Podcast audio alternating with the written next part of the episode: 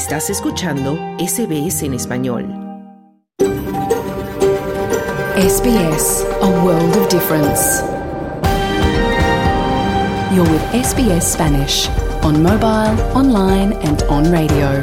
Estás con SBS en español, en tu móvil, por internet, en tu radio. Muy buenas tardes y bienvenidos a SBS Audio Australia en español. Mi nombre es Marcia de los Santos. Te acompaño desde nuestros estudios en la ciudad de Melbourne, tierra ancestral Wurundjeri. SBS reconoce la conexión continua e inquebrantable de los pueblos aborígenes y de los pueblos del estrecho de Torres con sus tierras. Hoy en el programa vamos a hablar sobre el impacto que está teniendo en el norte del país el ex ciclón tropical Kirrily, que tocó tierra en Townsville la semana pasada y provocó fuertes vientos y lluvias torrenciales en Townsville. Conversamos con dos personas de habla hispana en esa parte de Australia que vivieron la experiencia de un ciclón por primera vez en sus vidas.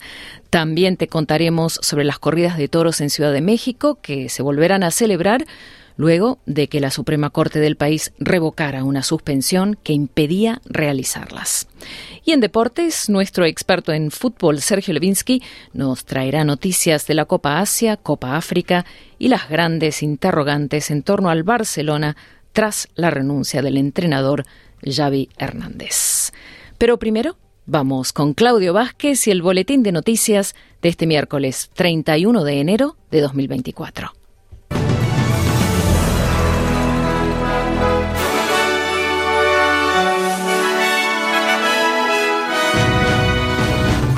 Músico australiano con nacionalidad rusa y bielorrusa detenido en Tailandia, supuestamente por críticas contra el Kremlin por invasión a Ucrania.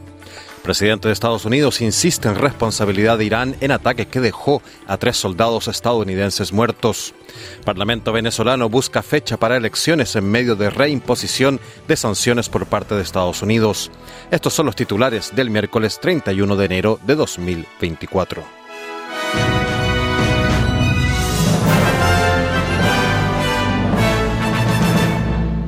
Muy buenas tardes. Los miembros de la banda de rock By Two, entre los que se encuentra un australiano, quienes han mostrado críticos con la guerra de Rusia en Ucrania, permanecen encerrados en una cárcel de la inmigración tailandesa. Entre ellos se encuentra Alexander Uman, también conocido como Shura By Two, quien posee nacionalidad australiana, rusa y bielorrusa y es residente en Melbourne. Al parecer, en el último momento se suspendió un plan para que los miembros de la banda volaran a Israel en avión para ponerse a salvo. La banda declaró tener información de que los responsables de su detención eran diplomáticos rusos. Entre los músicos detenidos hay ciudadanos rusos y personas con doble nacionalidad rusa e israelí. Los siete miembros de la banda fueron detenidos la semana pasada tras dar un concierto en Phuket, al parecer por carecer de documentos de trabajo en regla. Phil Robertson es director adjunto para Asia de Human Rights y comenta el hecho. Under no circumstances uh, should this ban be sent back to Russia. Bajo ninguna circunstancia esta banda debe ser devuelta a Rusia. Está bastante claro que el gobierno de Rusia los ha identificado como provocadores, como un grupo de personas contrarias al Kremlin, y esperamos que tomen medidas severas contra ellos si pueden ponerles las manos encima, decía Robertson. En noticias internacionales, el presidente de Estados Unidos, Joe Biden, afirmó que ya ha decidido cómo responder al ataque con drones en el que murieron miembros del servicio estadounidense en Jordania, pero no dio más detalles. Biden dijo que Irán es cómplice del ataque con aviones no tripulados en el que murieron tres militares estadounidenses y otros 34 resultaron heridos.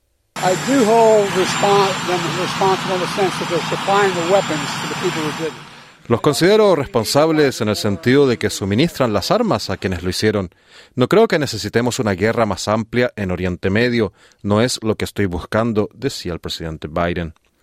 Biden también ha estado sopesando sus opciones y la expectativa ha sido de que habrá ataques de represalia, pero el momento de la respuesta aún no está claro. Mientras tanto, el secretario de prensa del Pentágono, Pat Ryder, reconoce que aún quedan preguntas por responder en relación con el ataque con aviones no tripulados que mató a tres soldados en Jordania. In terms of additional details about the drone attack itself, we know there are still many questions to include how the one-way attack drone. En términos de detalles adicionales sobre el ataque con dron en sí, sabemos que todavía hay muchas preguntas para incluir. ¿Cómo un dron de ataque unidireccional podría haber penetrado las instalaciones, las defensas aéreas en su punto de origen y qué grupo proxy iraní específico es el responsable? Puedo decirles que en el mando central de Estados Unidos sigue investigando todas, estas importantes cuestiones y les mantendrá informados a medida de que dispongamos de nueva información.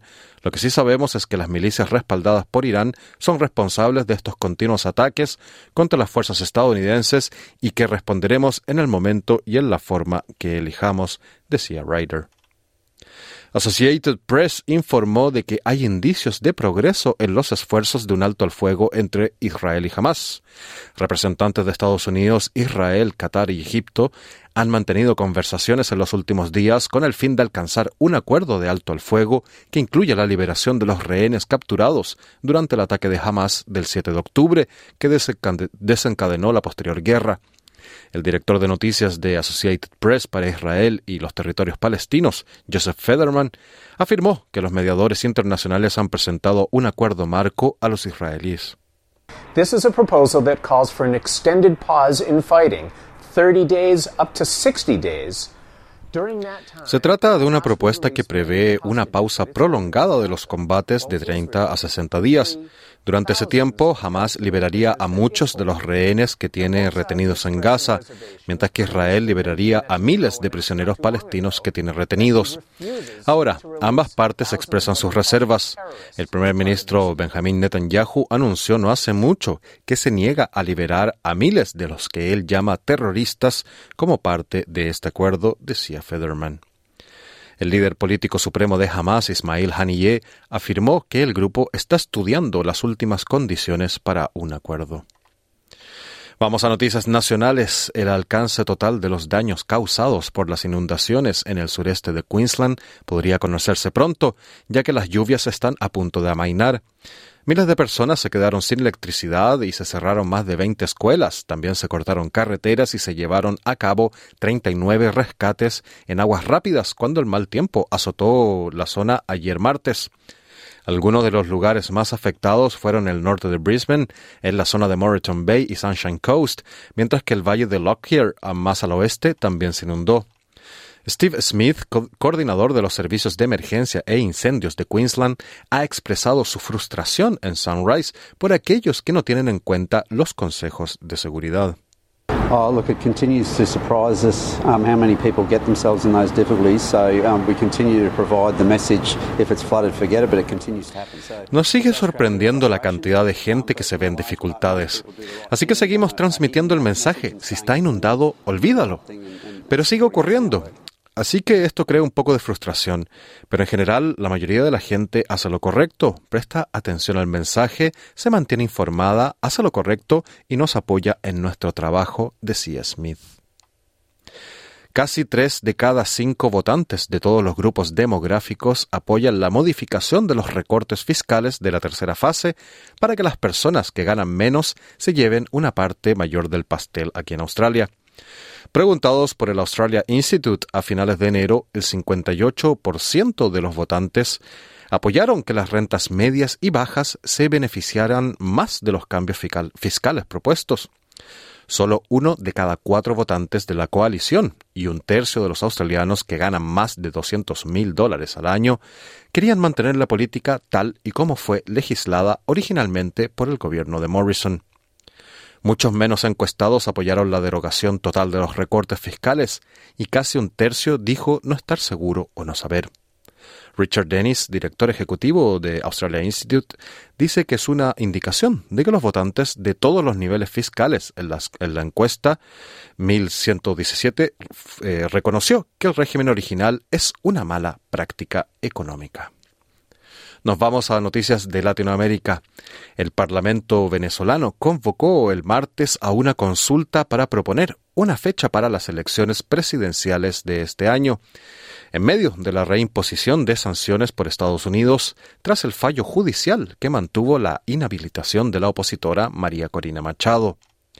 El anuncio llega después de la decisión de Estados Unidos de reactivar sanciones al petróleo, gas y oro de Venezuela, en represalia a la decisión de la Corte Suprema de mantener la inhabilitación política por 15 años contra Machado, quien ganó las internas de la oposición para ser la candidata que enfrentará a Nicolás Maduro.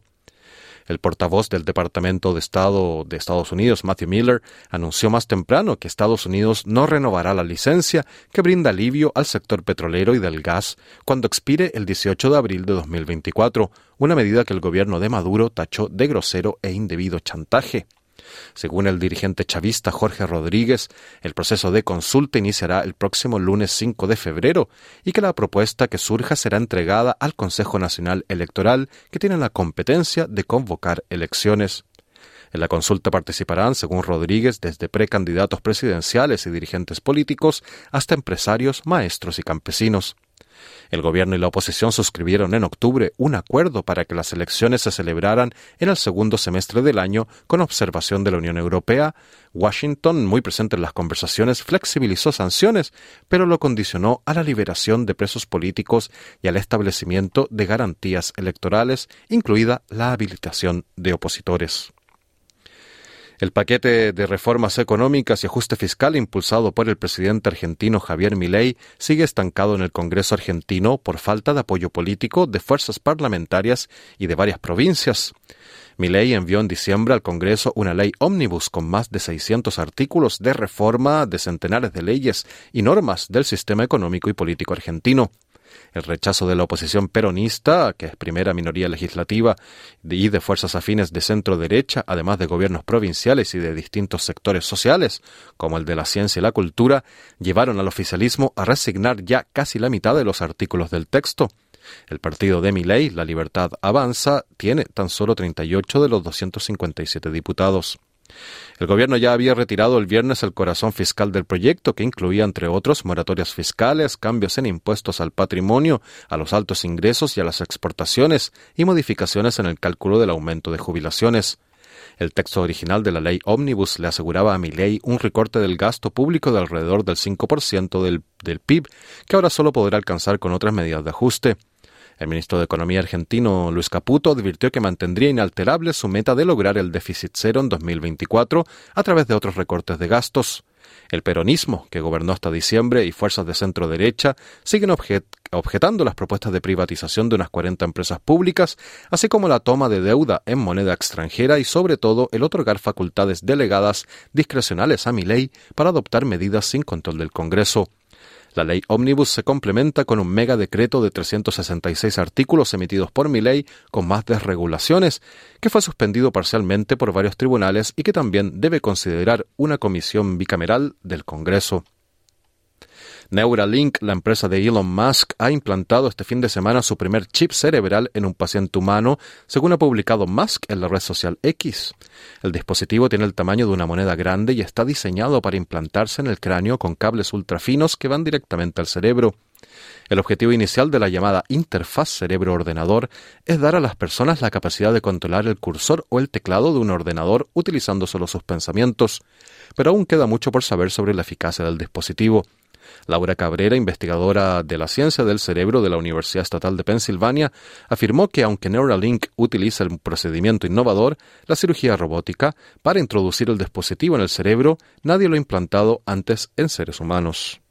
Brain surgery, you know, it's not a trivial thing. It has a lot of la cirugía cerebral no es algo trivial. Tiene muchos riesgos potenciales. Podría ser una hemorragia cerebral, podría ser, ya sabes, convulsiones. Así que creo que tenemos que ser conscientes de que, aunque estén utilizando una forma novedosa de implantar el dispositivo, no sabemos si realmente va a ser un enfoque más seguro para los pacientes humanos, decía la doctora Cabrera.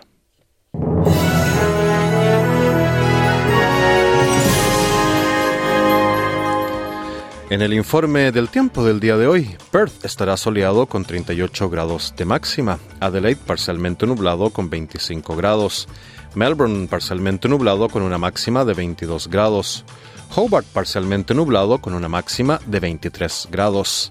Canberra tendrá posibles precipitaciones y un tope de 27 grados. Sydney tendrá lluvias durante la jornada con una máxima de 28 grados. Brisbane tendrá algunas precipitaciones y una máxima de 30 grados. Y Darwin, algunas lluvias y posible tormenta con una máxima de 32 grados. Este fue el boletín de noticias del miércoles 31 de enero de 2024. Pero no te vayas porque de inmediato comienza tu programa de SBS Audio Australia en Español con mucha más información. Otro informe noticioso mañana a la una. Muy buenas tardes.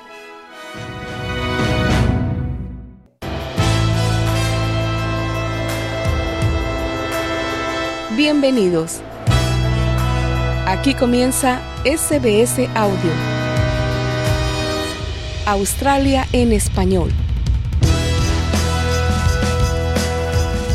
Muy buenas tardes. ¿Qué tal? Bienvenidos a una nueva edición de SBS Audio, Australia en español.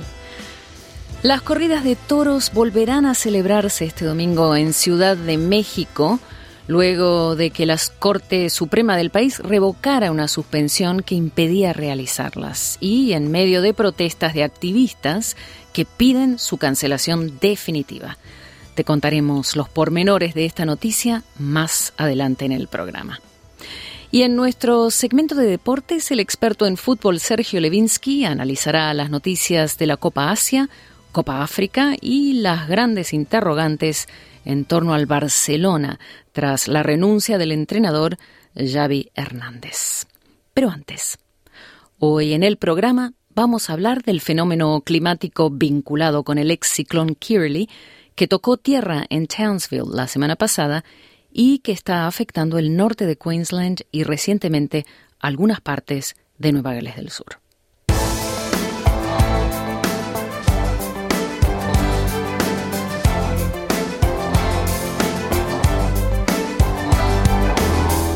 Los habitantes en varias comunidades de Queensland permanecen en alerta máxima por riesgo de inundaciones tras las fuertes lluvias que han azotado a diferentes partes del estado como consecuencia del ex ciclón Kirrily.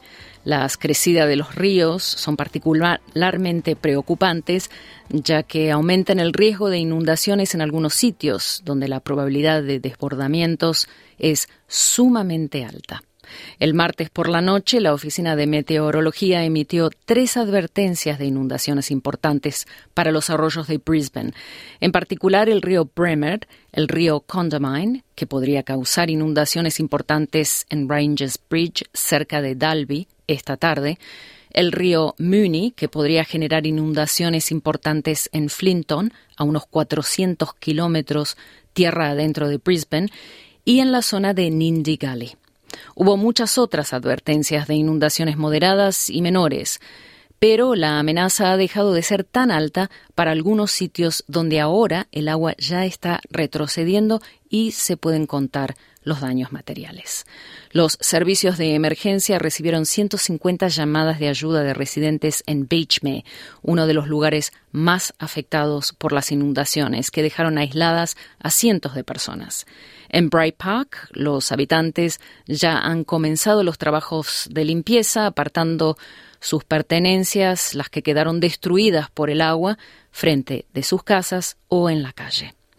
Las condiciones meteorológicas en Queensland han sido calificadas de sumamente inestables, luego del paso del ex ciclón tropical Kirley, que en este momento sigue su camino por el noroeste de Queensland, moviéndose lentamente hacia el norte, casi en línea recta hacia el Golfo de Carpentaria, según informó un portavoz de la Oficina de Meteorología, que agregó que había indicios de que se podría generar otro fenómeno tropical en el, en el Mar del Coral en los próximos siete días.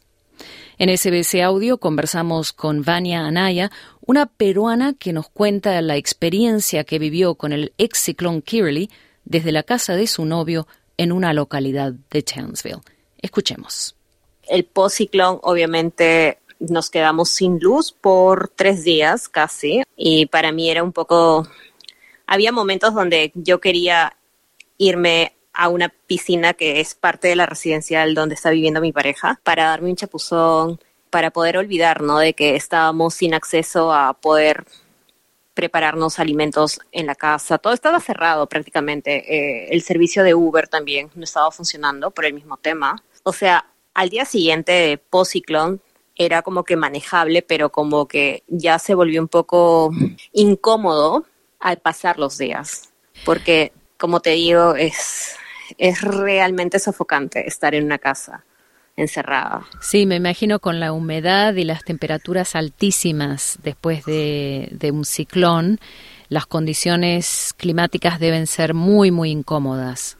Exacto, y eso más cuando tú quieres abrazar a tu pareja, es imposible hacerlo porque están sudando ambos. ambos están pegajosos. Claro, me imagino. Y tampoco quieren tener contacto físico porque es lo menos que en ese momento quieres hacer, ¿no? Me imagino que una sensación de sentirte como atrapada de ese entorno. Exacto, y hay otro tema, que acá estas casas están hechas, por ejemplo, todo lo que es puertas o ventanas más que todo. Tienes que protegerlas por el mismo tema de los insectos, que es muy fácil que se metan y es también complicado deshacerte de ellos, ¿no? Entonces, por tres días ustedes estuvieron sin electricidad. Sí. Sin luz. Y hay otro tema, acuérdate, que al menos yo que soy millennial, eh, estamos muy acostumbrados a usar el teléfono, ¿no? Hasta cierto punto hubo batería y mi cargador portátil también murió, o sea, no es que me haya durado esos tres días. O sea, que fue tu, la primera vez que experimentaste un ciclón en Australia. La verdad que sí. Eh, antes estaba unos meses viviendo en Sydney, pero, o sea, lo máximo que ahí pues presenciar, ¿no? Un día cualquiera es tormentas, ¿no? ¿Y qué Pero un ciclón es otra cosa. Escuchaban a Vania Ayala, una peruana que ha vivido muy de cerca el impacto del ciclón Kirrily. Esta semana el Premier de Queensland, Stephen Miles, visitó varias zonas de Townsville en medio de los trabajos de limpieza después del paso de este ciclón que se esperaba que fuera categoría 3, pero terminó siendo categoría 1. Alrededor de 50.000 hogares en el norte de Queensland permanecieron sin electricidad por varios días y cuatro días después de que Kirley tocara tierra en Townsville, el sistema meteorológico continúa causando estragos a casi 1.500 kilómetros de distancia en el interior de Nueva Gales del Sur.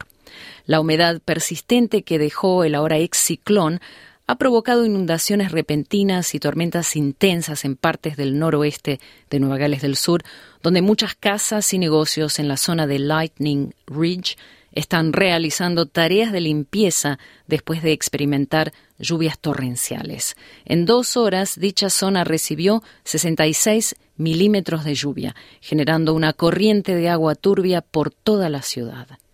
Mientras tanto, la limpieza después del paso del ex ciclón tropical Kirley está a punto de concluir en el norte de Queensland, donde los fuertes vientos y lluvias dañinas del fenómeno climático azotaron la región la semana pasada. Afortunadamente se registraron daños materiales mínimos y no hubo pérdida de vidas.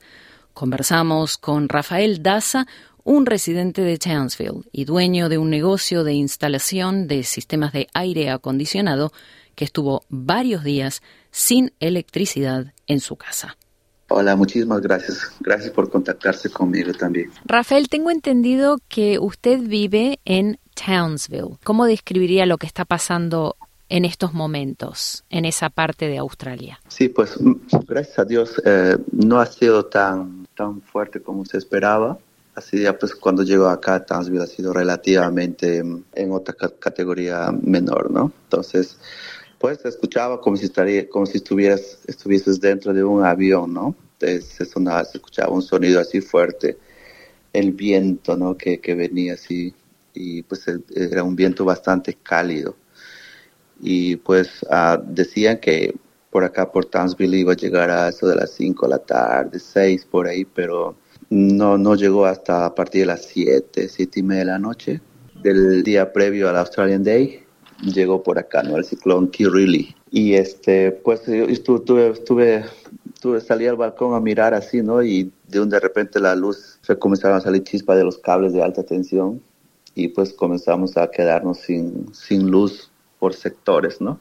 Y pues por donde yo estoy fue uno de los primeros sectores en quedarnos sin luz. Pues estuvimos así por cerca de tres días recién el domingo a la noche, como a las 5 de la tarde, se, nuevamente tuvimos electricidad, ¿no? Toda la noche ya se imaginan cómo lo hemos pasado porque estuvimos asustados esperando el ciclón por casi una semana, ¿no? Siguiendo todas las indicaciones del gobierno local. Muchas personas fuimos a comprar nuestras provisiones en los shoppings para tener la refrigeradora, ¿no? Porque decían que tengamos así provisiones por al menos dos días, que tengamos cash en caso de que muchos shoppings eh, pierdan electricidad, etcétera, para poder hacer consumo.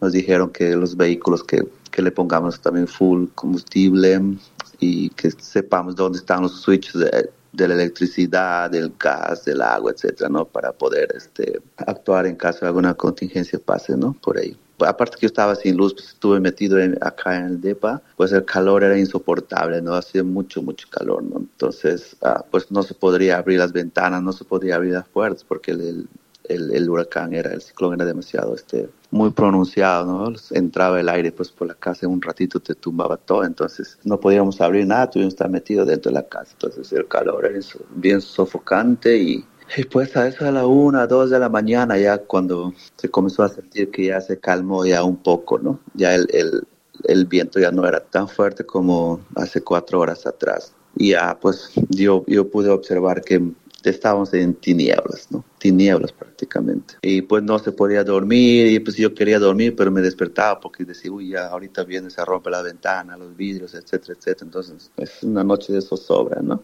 Y al siguiente día, a las 7 de la mañana, ya cuando amaneció, yo vi que habían, habían vehículos que ya estaban transitando por acá. Entonces tuve que salir desesperado por el calor, ¿no? El bochorno sé que me sacó de la casa y, y ya entonces fui a visitar a algunos amigos por ahí y pues ellos han tenido suerte porque ellos nunca se les fue la luz, ¿no? Siempre estuvieron bien, es como si nada hubiese pasado para ellos. Y pues ahorita actualmente, pues ya contestando la segunda pregunta, pues estaba volviendo todo a la normalidad. Pues lo que ha hecho el municipio sí normalmente recoger los árboles que se habían caído eh, en las, en las avenidas principales, en, los, en los, accesos a, las, a las casas, shopping centers y eso es lo primero que están haciendo, ¿no? Ya cuando todo, terminan de hacer todo eso, dijeron que ya van a comenzar a recoger las ramas de los árboles que están ya en las casas, porque muchos árboles se, se, se, se, rompieron las ramas de los árboles, ¿no? Hace 14 años que usted vive en Australia, Rafael. ¿Es la primera vez que experimenta el impacto de un ciclón? Ciclón sí, porque hace, un par de años estuve en Canberra, pues ahí, ahí, ahí sufrimos lo que es el incendio, ¿no?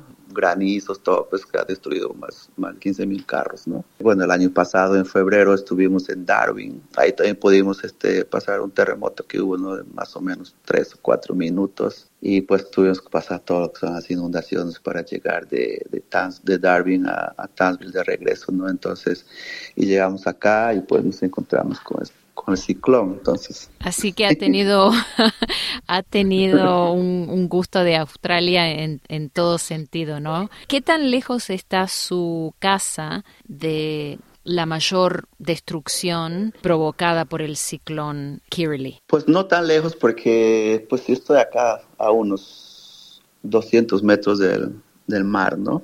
De la orilla. Este es como un, pequeño cerrito que estoy en la falda del cerro, estamos acá viviendo nosotros, ¿no?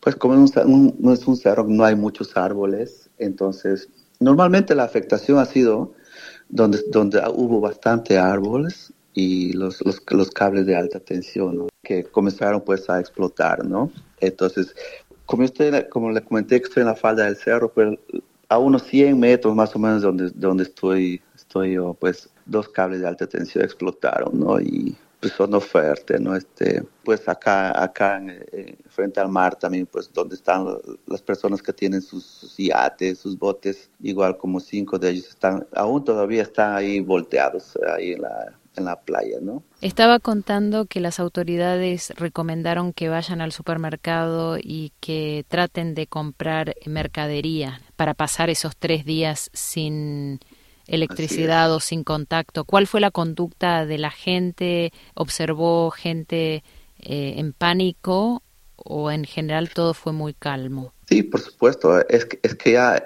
se venía esperando este, este ciclo ya más de una semana. Entonces, eh, cada, cada una hora, cada dos horas se iban actualizando las, las, páginas locales, ¿no? ya nos iban diciendo ya que la, eh, Kirill está en, categoría tal, está ya a 60 kilómetros, a 50 kilómetros de Townsville. Entonces, y llegó un momento como a las 5 de la tarde, ya el último warning que dijeron, ¿no? ya ahora sí se recomienda, se recomienda que todos vayan a sus shelters, no salgan, estén ahí por favor solamente salga en caso que sea necesario, etcétera, etcétera. Pero igual nos dieron el número del triple cero, nos dieron otros números que habían activado en caso de que de incendio o, que te quedes solo, necesitas ayuda, etcétera.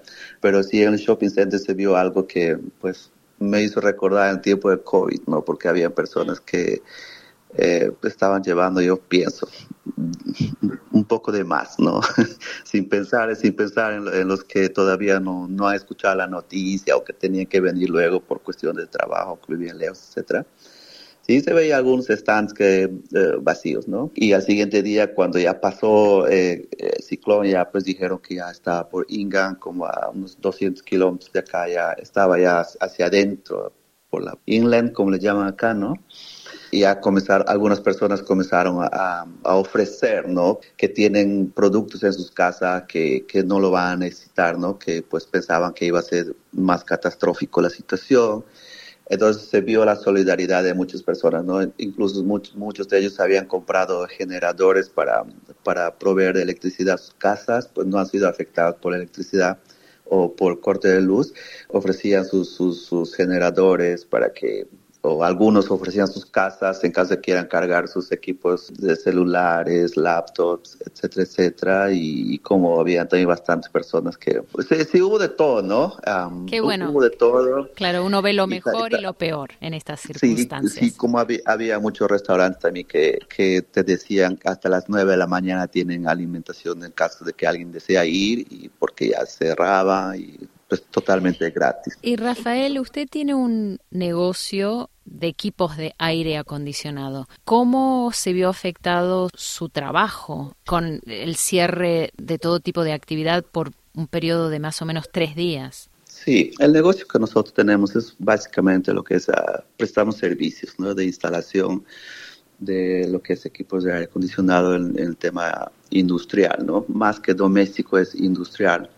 Entonces nosotros normalmente hacemos trabajo para el gobierno, ¿no? Entonces la, única parte que nos vimos a, afecta, que nos vimos afectados fue el día mismo del ciclón.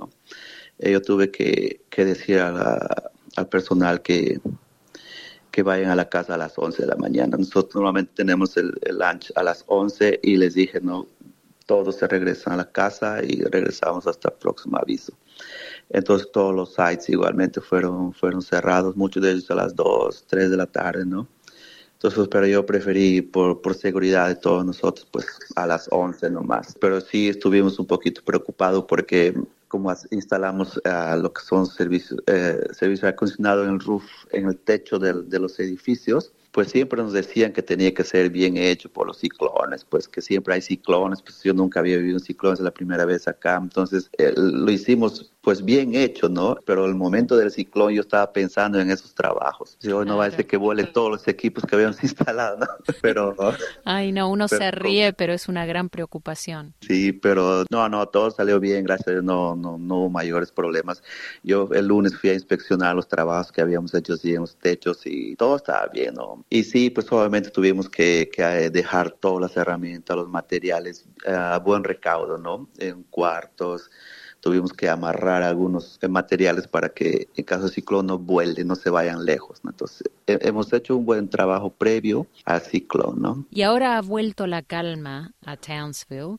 ¿Cómo describiría los esfuerzos de limpieza por parte de la municipalidad o las autoridades? Sí, la, verdad se vio una organización desde, desde antes del ciclón. Parece que, que las autoridades locales ya, ya se habían organizado previamente, porque recuerda que entre Navidad y Año Nuevo también hubo un ciclón que pasó por Cairns, de aquí a unas cuatro horas nada más. Entonces, entonces con la experiencia de lo que pasó ahí, pues las autoridades de acá se organizaron muy bien. Entonces, al siguiente día, tempranito, eh, hubieron brigadas que estaban ya viendo el tránsito, uh, habían cerrado muchas, muchas avenidas donde habían árboles que estaban en, en, la misma avenida, ¿no? Entonces ellos comenzaron a bloquear y comenzaron a, pues, a enviar también los comunicados, ¿no? Diciendo por esta, por esta avenida no vayan, por aquí sí, o eviten de salir de sus casas, ¿no? Por favor, hasta que ellos den un aviso ya más sólido, más contundente, diciendo que ya todo está bien, pueden salir. Entonces empezaron con un proceso de, de limpieza bien organizado. Primero las avenidas principales, después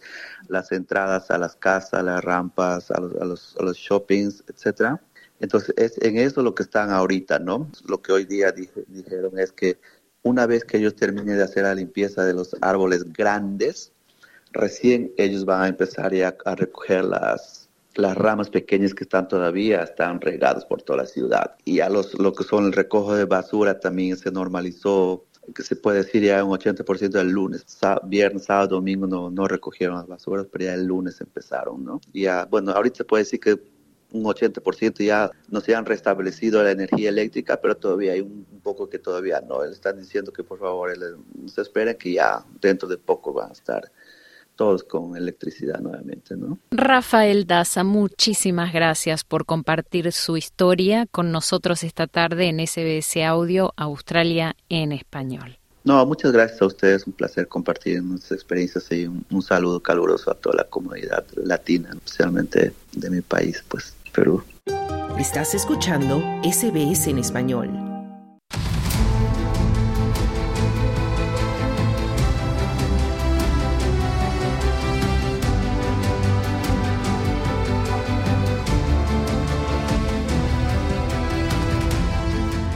Y hablamos ahora de México, donde las corridas de toros vuelven a celebrarse en Ciudad de México luego de que la Suprema Corte del país revocara una suspensión que impedía realizarlas y en medio de protestas de activistas que piden su cancelación definitiva.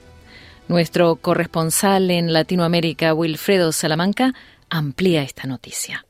Después de casi dos años de prohibición judicial, regresaron las corridas de toros a la Ciudad de México y se volvió a escuchar el sonido de los clarines en medio de protestas de activistas que piden la cancelación definitiva de la fiesta brava. Ocurre porque a mediados de 2022 un juez federal concedió una suspensión definitiva a la organización Justicia Justa para que se dejara de torear en la alcaldía Benito Juárez, donde se encuentra la Monumental. El colectivo defendía que las leyes federales prohíben el maltrato animal y que el trato degradante que se da a los toros viola el derecho a un medio ambiente sano. El activista Antonio Fangiuti comenta el panorama mexicano sobre la corrida de toros encontramos de nuevo mucha resistencia porque, por ejemplo, detrás de las corridas de toros hay personas con mucho poder, personas que manejan sindicatos como Pedro Aces, que ha estado haciendo mucho movimiento en Ciudad de México y que le da miedo al gobierno, ¿no? Entonces, creemos que puede pasar y la sociedad sobre todo es la que está apoyando.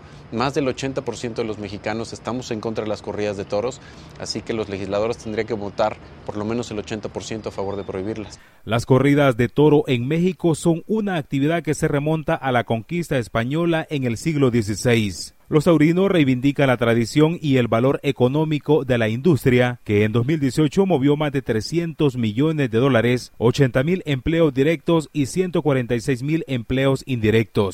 Entonces, el gerente operativo de la Plaza México, Mario Zuliaca, dijo a medios locales que la suspensión judicial afectaba a muchos. Nosotros seguiremos en defensa de la tauromaquia, ya que es una tradición que tenemos 500 años de cultura con ella. Creo que es un ejercicio eh, que tenemos libertad de poder eh, hacerlo por derecho. Es una actividad que está regulada, que está reglamentada, que está dentro de la ley de la celebración de espectáculos públicos y no hemos salido de esa, de esa regulación. Entonces, ahorita una fuente generadora de empleos también muy importante.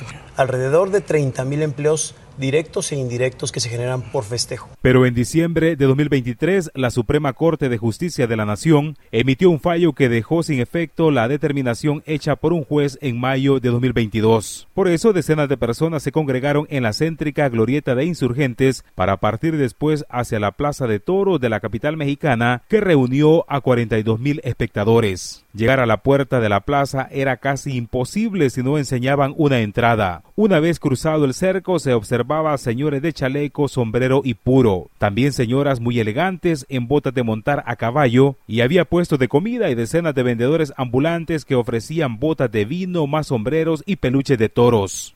Nosotros vemos más el antecedente de lo que es toda la tauromaquia y más que nada lo que es el, el poder desarrollar a un animal como el toro bravo. Mucho de lo que negativamente opina la gente que no, no conoce de la tauromaquia es que gracias a ella también no se pierden fuentes de trabajo dentro de este eh, cadena productiva que es la tauromaquia y de todos sus eslabones. Darle gracias a las autoridades y sobre todo al juez que declinó el, el amparo que había y que nos da oportunidad a lo que más nos apasiona. En tanto, las autoridades veían venir un enfrentamiento con el movimiento antitaurino, por eso blindaron la monumental con centenares de policías antidisturbios protegidos tras sus escudos y cascos. Sin embargo, los manifestantes colocaron pancartas con imágenes de tauromaquia y leyendas como no a las corridas de toros y no más muertes de inocentes. Algunos se colocaron máscaras de toro y se pintaron de rojo para aparentar sangre. No está cerrado todo aún. Vamos a ganar, o sea, vamos con todo. Primero estamos todas unidas para pedir lo mismo que es que se prohíba ya la tauromaquia, que deja de ver estos, estos eventos. Nosotros lo único que nos ha servido es para motivarnos todavía más, es seguir para seguir trabajando, es para un paso atrás para coger impulso. Pues es una barbarie, es un retroceso. Ya se había logrado de que no hubiera toros en las plazas, entonces eh, es una tristeza que por intereses de pocos se vean afectados los animales. La tortura jamás va a ser cultura. Mientras el presidente mexicano Andrés Manuel López Obrador ha planteado la posibilidad de realizar una consulta popular en la capital para decidir sobre el futuro de las corridas de toros. Su propuesta es porque cuatro de los 32 estados de México ya han prohibido esos espectáculos. Si hay un lugar donde hay conciencia de el respeto que debe de haber a los animales es aquí, en todos lados, pero más aquí. Otros países de América Latina han debatido también sobre las corridas de toros. En Bogotá y Quito han prohibido matar al toro. Venezuela ha cancelado algunas corridas de toros y en Perú los tribunales fallaron contra la prohibición. Para SBC Audio informó Wilfredo Salamanca.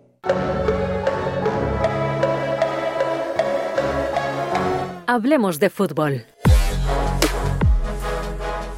Nos conectamos ahora con Barcelona, donde se encuentra nuestro corresponsal experto en balompié, Sergio Levinsky, para conversar sobre el deporte número uno del mundo. Muy buenas tardes, Sergio, y bienvenido a SBS Audio, Australia en Español.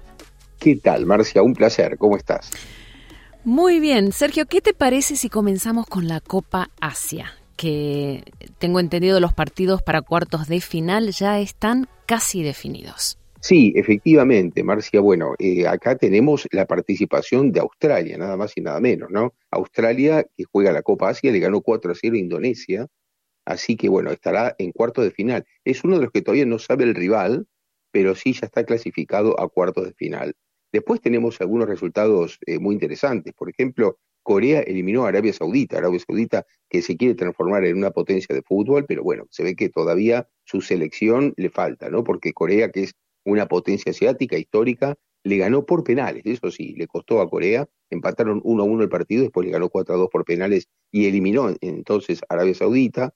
Después otro equipo que dio la sorpresa un poco es Jordania. Jordania le ganó a Irak 3 a 2 y de esta manera Jordania, que no tiene una gran historia en fútbol, sí se colocó también en cuartos de final. Lo mismo que Uzbekistán, que va creciendo mucho, es un equipo que de a poquito esta selección va creciendo, eh, le va muy bien en juveniles. Uzbekistán, bueno, ahora le ganó 2 a 1 de Tailandia y también está en cuartos de final. Y Tayikistán también pasó eh, eliminando a Emiratos Árabes Unidos, que es otro equipo que intenta ser más fuerte, tiene al Manchester City como club, por ejemplo, de referencia, y le ganó por penales también. Empataron 1 a 1 y ganó 5 a 3 por penales. Así que ya tenemos algunos partidos, por ejemplo, el de Tayikistán contra Jordania, ya sabemos que van a jugar. Qatar va a jugar contra Uzbekistán. Bueno, Qatar es el local y se clasificó y es un equipo que ya estuvo, por supuesto, fue local en el Mundial pasado. Y el otro que no sabemos es Australia, que es el que espera rival. Y después nos quedan partidos como Bahrein contra Japón, bueno, Japón es otra de las potencias asiáticas, y después Irán contra Siria. Siria ha dado una sorpresa también al pasar por primera vez a los octavos de final con un entrenador argentino, Héctor Cooper. Así que, bueno, Cooper, que es un trotamundos, ¿no? Bueno, dirige ahora a, Siria, así que es el otro equipo que ahora le falta jugar para ver si pasa a los cuartos de final. Hablemos ahora, Sergio, de otro torneo que se disputa en el continente africano, la Copa África. Así es, y también acá una sorpresa, por ejemplo, la caída de Egipto. Egipto, bueno, sí, Mohamed Salah, que es una de las grandes lesiones y una gran preocupación también para el Liverpool, que es el equipo en el que juega, uno de los astros del fútbol africano, Mohamed Salah. Egipto empató con Congo 1-1, pero perdió por penales. Así que, bueno, una de las sorpresas a través del torneo es la caída de Egipto. Y la otra, más o menos sorpresa, te diría, no del todo, es la caída de Senegal, que era la gran potencia de este torneo en la fase de grupos. Pero claro, a Senegal le tocó el local, Costa de Marfil, que es un equipo también con bastante tradición, empataron 1 a 1 y Costa de Marfil lo eliminó por penales. Así que tanto Senegal como Egipto han quedado eliminados.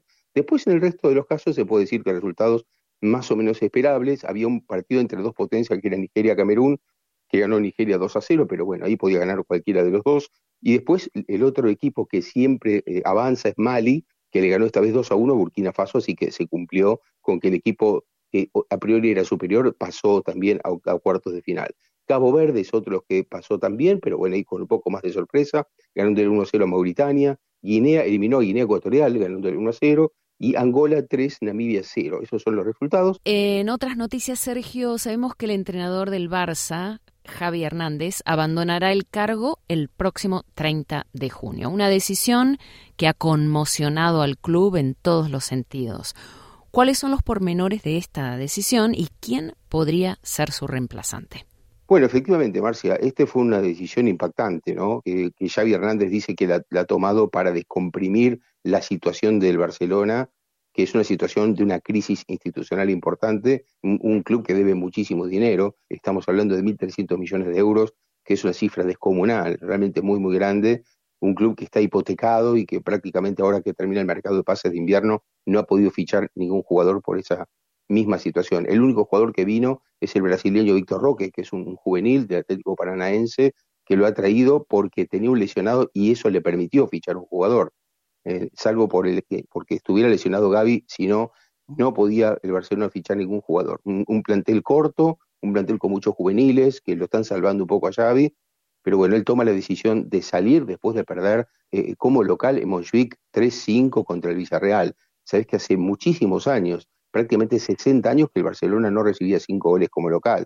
En unas fechas en las que Barcelona viene de perder la final de la Supercopa de España con el Real Madrid 4-1 y viene también de perder 4-2 con el Atlético de Bilbao por la Copa del Rey. Es decir, un Barcelona que a esta altura de la temporada, faltando cinco meses para terminar, ya de los cuatro torneos ha perdido dos y te diría casi que tres, porque la liga la tiene muy, muy lejos, está cuarta en este momento el Barcelona, y con el problema de que si el Barcelona no sale entre los dos primeros de la liga, no jugará la Supercopa de Arabia Saudita el año próximo, con lo cual hay 7 millones de euros que pierde de ganar, y casi te diría que tampoco va a ir al Mundial de Clubes de Estados Unidos de 2025, donde se pierde una fortuna. Eh, así que las cosas están muy, muy complicadas para el Barcelona, y lleva Hernández, sabiendo que hay un gran cuestionamiento a, su trabajo, especialmente en los últimos tiempos, un equipo no está consolidado, lo que hizo fue destrabar la situación diciendo quédense tranquilos que yo el 30 de junio me voy. Pero claro, el problema es la, gran pregunta, la pregunta del millón va a ser si este plantel, que le quedan casi cinco meses de temporada, va a responder más aliviado por esta decisión de Xavi o al contrario, al no tener un norte, al no tener mucho que ganar, al tener solo casi la Champions League, que es el torneo más difícil de los cuatro que jugaba, eh, realmente va a poder rendir y si no será que va a bajar todavía más su rendimiento. Y la otra cuestión es lo que preguntabas muy bien, Marcia, ¿quién va a venir en lugar de Xavi? Bueno, aquí hay dos candidatos eh, claros. Uno que metió un poco la pata, te voy a decir, que es Rafa Márquez, el mexicano, que dirige el Barça B, el segundo equipo de Barcelona, al que le preguntaron en estas horas si dirigía al Barcelona, dijo con muchísimo gusto, encantado, uno se prepara para eso y no cayó bien en el club. Algo así como cierto oportunismo, ¿no? De decir muy pronto que quiere dirigir, está en lugar de Xavi Hernández. Y el otro es Thiago Mota, que es un jugador brasileño, ex jugador brasileño, que ahora dirige al Bolonia de Italia con mucho suceso, y que es muy amigo de Deco, el portugués que está a cargo del departamento de fútbol del Barcelona, y además Thiago Mota jugó en el Barcelona en los tiempos de Frank Rijkaard, es decir, en la previa a Pep Guardiola, en una época en la que el Barcelona andaba bastante bien. Así que bueno, yo creo que Thiago Mota tiene más números para ocupar ese lugar de Xavi que, Rafa Márquez, por esto que dijo Xavi Hernández, eh, perdón, que dijo Rafa Márquez, sobre que le encantaría dirigir al equipo demasiado pronto, ¿no? Entonces, eh, me parece que Thiago Mota es el que más chances tiene. Algunos quisieron enganchar con Jürgen Klopp, el técnico que acaba de, anunciar también el 30 de junio deja el Liverpool después de 10 años, pero Jürgen Klopp me parece que tiene la mira dirigir a la selección alemana, que es su selección, o bien tomarse un año sabático. Yo no creo que con esta crisis económica e institucional de Barcelona eh, Jürgen Klopp quiera dirigir ahora al equipo. Evidentemente, muchas interrogantes para el Barça. Finalmente, Sergio, cerremos este espacio con los resultados de los partidos de hoy de la Premier League inglesa. ¿Qué te parece? Sí, muy bien, muy bien. Bueno, aquí en, estos, en estos partidos que se han jugado, que adelantan esta nueva fecha, que es la 21, eh, se puede decir que el gran resultado fue el del Arsenal, que le ganó como visitante sufriendo mucho al Nottingham Forest 2 a 1, con goles de Gabriel Jesús y Saka. Eh, ese es un partido muy complicado porque parecía que ganaba fácil, pero después de una hora de partido seguían 0 a 0, resistía mucho el Nottingham, finalmente ganó el Arsenal 2 a 1, y después el otro resultado realmente tremendo es el, Luton Town, que es un equipo que está en los últimos lugares de la tabla, que le ganó al Brighton 4 a 0. El Brighton es uno de los equipos de moda en la Premier League, pero perdió por goleada, en este caso contra Luton Town. Después un empate entre Fulham y Everton 0 a 0 y otro empate entre Crystal Palace y Sheffield Wednesday 2 a 2. Y el otro gran resultado es el que Newcastle, que venía muy mal, venía de capa caída y le ganó 2 a 0 como visitante al Aston Villa, que no había perdido como local en toda la temporada. Así que estos son los, los resultados. Lo más importante de todo, Marcia, para decir, es que el Arsenal se coloca muy bien en la tabla de posiciones, muy cerca de Liverpool.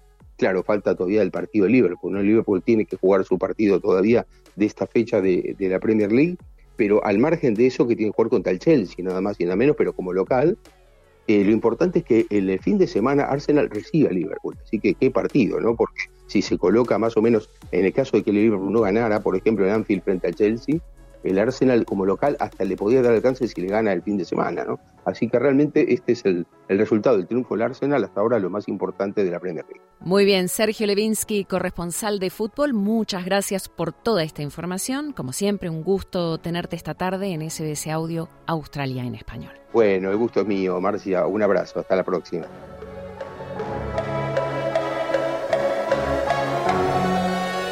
Así llegamos al final de SBS Audio Australia en español. Recuerda que en los próximos minutos este programa estará disponible en nuestra página de internet en sbs.com.au barra Spanish y también por la aplicación SBS Audio. No te olvides que puedes seguirnos en nuestra cuenta de Instagram y también en Facebook. Búscanos bajo el nombre SBS Spanish Australia en español. Gracias por tu compañía. Hasta la próxima. Dale un like, comparte, comenta. Sigue a SBS Spanish en Facebook.